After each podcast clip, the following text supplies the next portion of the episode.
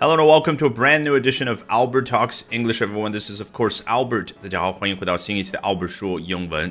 这两天，想必大家对于阿里一位女员工不幸的遭遇都有所了解。那我们今天来看一下《Fortune》财富杂志的一段报道。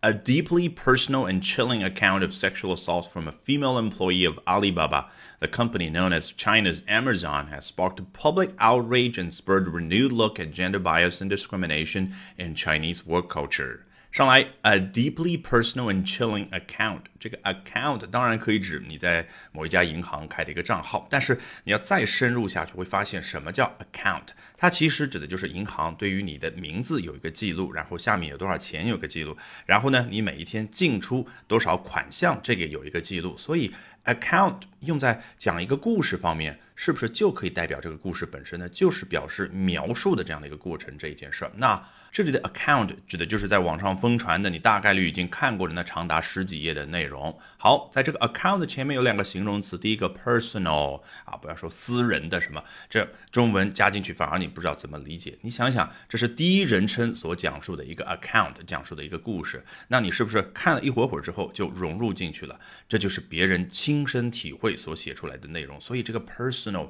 就是别人亲身体会之后所带来的那种效果。那 chilling 字面意思当然就是让人感觉很冷的哈，毕竟 chill chill man 就是 calm down，就是你冷静一下，往下降温这个感觉。那 chilling 指的就是让人脊背发凉的，但是实际上已经代表了让人感觉非常恐惧的。好，a deeply personal and chilling account of sexual assault from a female employee of Alibaba。啊，这个 account 是有关于 sexual assault，也就是这个记录的内容是有关于性侵、性攻击。那是谁给大家分享这个 account 呢？From a female employee of Alibaba。来自于阿里巴巴的一位女员工。Speaking of Alibaba, it is very famous here in China as well as many other countries, but still there might be a lot of people in the West who have never heard of it.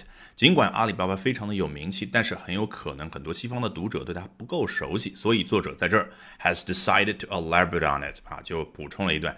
The company known as China's Amazon 啊，是中国版的亚马逊网站，一下子大家就明白了。好，作者赶紧回到句子的主干，也就是在两个小破折号啊后边这个部分，has sparked public outrage and spurred blah blah。你别忘了到这儿连上来的那个主体那个语感是什么？就前面一大段啊，a deeply personal and chilling account of sexual assault from a female employee of Alibaba，归结为一个词，account， 就是在网上疯传的那份记录，怎么样呢？Has sparked public outrage，它激发了公众的愤怒。这个 spark 做名词本来表示是一个小火星儿，那你觉得做动词？当然就可以表达一个小火星儿可以引发一场大火，星星之火可以燎原，所以就有引发、激发的这个意思在里面。那 has sparked public outrage，这个 outrage 就是 extreme anger 啊，极其大的愤怒。好，接着呢，and spurred，你看它其实还可以继续使用 sparked。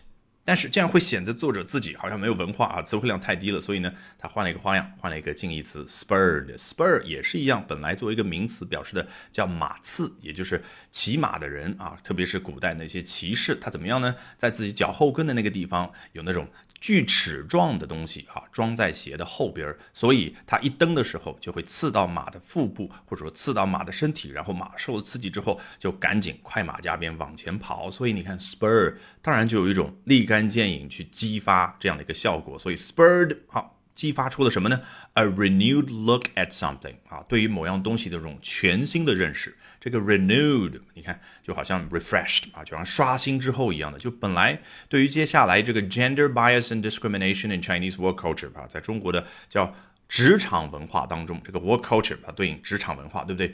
职场文化、职场环境当中存在的性别偏见和歧视，那原本大家对于这个可能有一个认识，但是这件事呢，叫刷新了大家的认知啊。但是老外喜欢怎么样？喜欢用名词，叫对于这件事，大家有一个刷新的认知，叫 a renewed look at gender bias and discrimination in Chinese work culture. Alrighty, that brings us to the end of today's edition of Albert Talks English.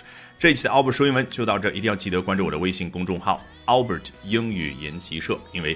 接下来，周二、周三、周四连续三晚八点钟，我将通过免费直播公开课的形式和你分享我高效的英语学习方法。咱们周二晚上八点钟不见不散。